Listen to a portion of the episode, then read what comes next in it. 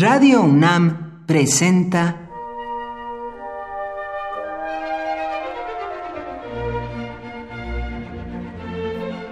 Cuaderno de los Espíritus y de las Pinturas por Otto Cázares.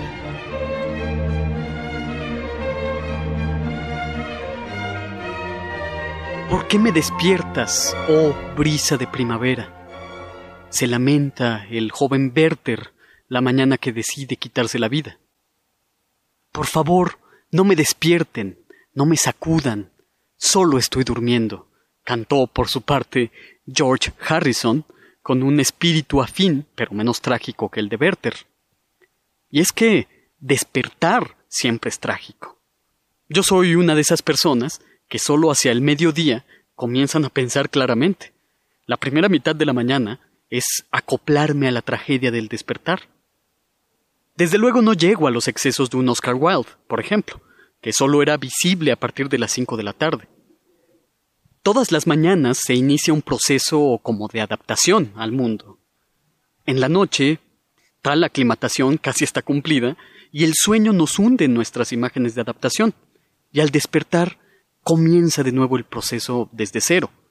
Por eso hay que irse a dormir con instrucciones de uso para el día siguiente, como esos viajeros de Levante de los que hablaba Marco Polo, viajeros que atravesaban inmensos desiertos y antes de ponerse a dormir, dejaban sus espadas apuntando hacia la dirección en que debían continuar.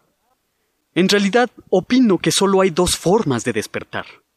Despertar para morir, como el desadormecimiento trágico del joven Werther, o como el despertar agitado del joven Hans Castorp en la montaña mágica, que después de haber permanecido siete años en lo alto de la montaña, experimentando la civilización europea en un nosocomio con mucho de manicomio, de pronto estalla la Primera Guerra Mundial y el estallido abre los ojos del muchacho, lo arroja del adormecimiento a la orden bélica del día.